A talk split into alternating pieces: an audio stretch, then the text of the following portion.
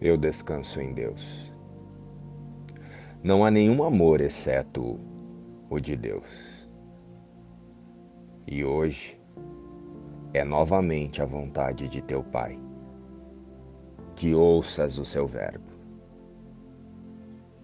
Ele te chama das profundezas da tua mente, onde ele habita.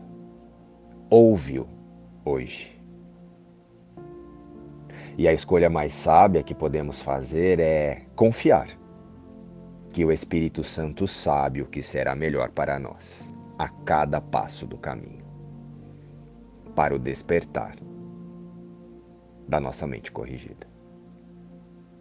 O Espírito Santo é a voz que fala por Deus e por nós. Para o despertar da nossa realidade, o Cristo. O Espírito Santo conhece o caminho que nos levará adiante e que não vai nos distrair do nosso verdadeiro objetivo no mundo. E o Espírito Santo fala conosco através da nossa confiança em nossa única realidade, no instante santo. Não há nenhum amor, exceto o de Deus. Eu te abençoo, irmão, com o amor de Deus que eu quero compartilhar contigo.